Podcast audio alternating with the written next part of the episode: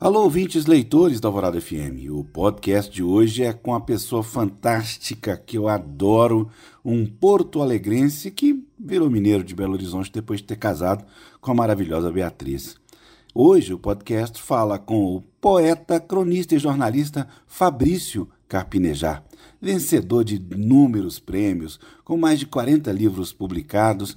Ele é autor de, por exemplo, Para Onde Vai o Amor, Nessa conversa, Carpine já falou sobre o seu novo livro, Depois é Nunca, publicado em 2021, onde ele aborda a morte e o luto através de crônicas sensíveis e emocionantes. Vocês vão adorar, ouçam aí. Carpinejar, por que é tão importante viver o luto?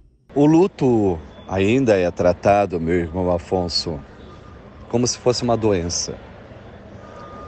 Mas ele não é uma doença, portanto é incurável. Você vai viver com aquela dor. Vai viver apesar daquela dor. Você vai ajeitar aquela dor para continuar vivendo e dando atenção a outros afetos. Você é capaz de fazer a dor rir, a dor passear, a dor sair de casa, mas não tem como eliminar aquela dor, porque a saudade reside dentro dela. Temos que parar de querer apressar os outros para que se curem rapidamente de uma perda.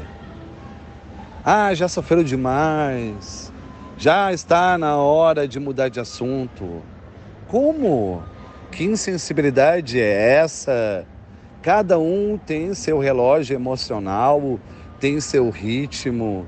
Tem pessoas que só vão chorar depois de dois anos da despedida de um ente querido, porque não conseguem nem chorar, não tem nem liberdade para chorar, não tem nem espontaneidade para chorar, tem que se esconder para derramar as lágrimas, para que não seja vítima da censura dos familiares, dos amigos, dos colegas. No livro, você traz o luto para diferentes tipos de perdas. Toda perda requer um luto? Existe uma perda ainda maior quando você se perde num relacionamento. Quando você se deixa levar por uma relação de aparência. Quando você percebe que a sua melhor versão está no passado, quando você tem saudade de si mesmo, quando você entende que a liberdade deve ser maior do que qualquer amor. Você, se não tem liberdade, o amor se torna triste apego. Por que falar sobre a morte se ainda é um tabu, mesmo sendo uma certeza absoluta? Nós temos medo de envelhecer. Nós temos medo da finitude. Nós agimos como se tivéssemos todo o tempo pela frente. O maior perigo para a felicidade é crer que há todo o tempo pela frente, porque você deixa de fazer, você se adia, você acredita que terá uma segunda chance para retomar um sonho? Que você terá direito a uma repescagem? Não! Nunca saberemos quando será a última vez. A despedida já pode ter acontecido. Você pensa que visitou o seu pai na semana passada e foi apenas uma visita e foi a última visita? É tratar a vida com urgência, com desmedida urgência, não idealizar mais, porém ser possível, porém ser real, porém ser autêntico. A gente fica sempre preocupado com a sinceridade, como se a sinceridade fosse uma ameaça. Aí não vou ser sincero porque eu posso ser grosseiro. Você está sendo sincero para aquele momento da sua vida, não para toda a vida. Sinceridade é construção. Você aprende a ser mais sincero ouvindo a outra parte, ouvindo a outra versão.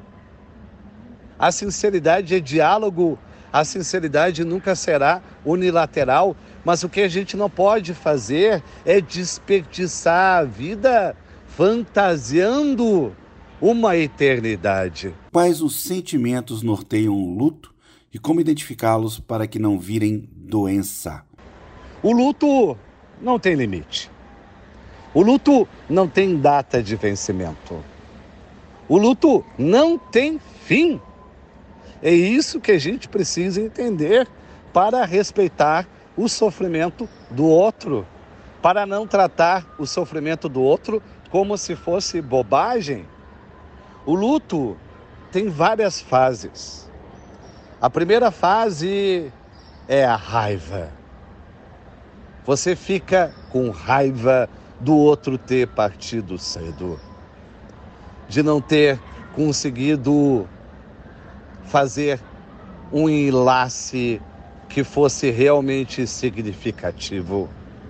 Tudo fica por dizer, tudo fica em aberto. E o luto machuca porque é você que morreu para o outro, não é o outro que morreu para você. Você continua pensando em quem partiu. A outra pessoa que não vai mais pensar em você. A outra pessoa que não vai mais aparecer numa visita, não vai mais telefonar, não vai mais estar por perto. A segunda fase do luto é a culpa. Você se culpa a ponto de dizer: por que não fui eu? É tanto sofrimento que você gostaria de estar no lugar do morto. A terceira fase do luto é o silêncio. Você já percebe que as outras pessoas já não se importam com o que você está sentindo, não mais comentam a sua perda, não sentem mais nenhuma compaixão e você se isola você parece que vive um fuso horário diferente da maior parte das pessoas. A quarta fase do luto é a saudade. Você passa a lembrar coisas que você não tinha domínio, você passa a lembrar de coisas que não tinha noção de ter vivido com outro. Há uma memória inédita que somente é liberada após a morte. Uma memória de pequenos gestos, detalhes. Você vê a cena de um café da manhã, da colherinha, da colherzinha mexida no café. Você percebe situações microscópicas que você viveu com outro que você não tinha acesso. Porque a saudade ela faz um backup de toda a sua memória 2. E a última fase do luto é a gratidão. É demorada. Quando você agradece o nascimento mais do que lamenta a morte. Quando você agradece por aquela pessoa ter passado, ter ficado na sua vida. Cap, desde quando você se sentiu desafiado a escrever sobre despedidas? Desde quando eu me sinto impelido a escrever sobre o sofrimento, sobre a dor, sobre o luto. Acho que eu sempre fui assim, uma antena, um para-raio uma esponja. Quando eu tinha cinco anos, eu fui visitar o meu avô no cemitério.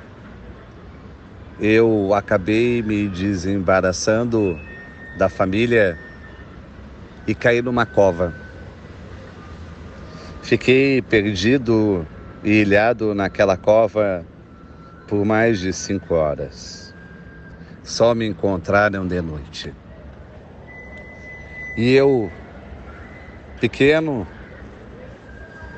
senti o que é ser incomunicável. Sofri muito naquele dia, foi um trauma. Foi um trauma que talvez tenha me despertado para o outro lado da fronteira, para a morte. Eu me senti morto quanto pequeno. Eu entendi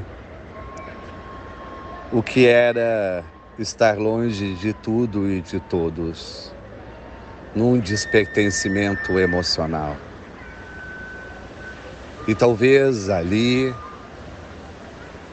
criança, eu tenha decidido dentro de mim: não vou deixar mais ninguém sofrer o que eu sofri.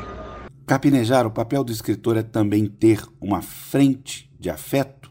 O papel do escritor não se reduz a escrever livros, mas ser uma frente de afeto. O afeto afeta uma vida para sempre. Você não escreve porque gosta de livros.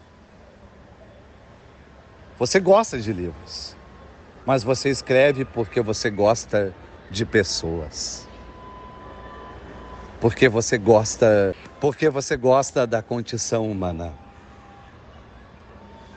Você entende que nem sempre as palavras são curativas, por mais que você tenha desenvolvido o domínio, a manufatura, o artesanato delas.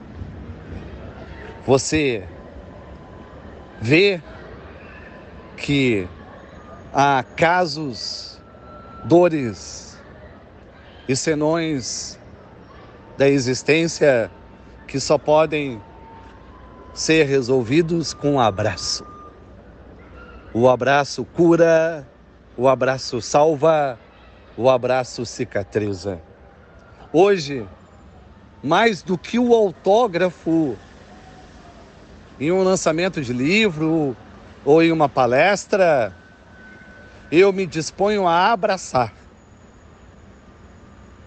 É a assinatura do meu corpo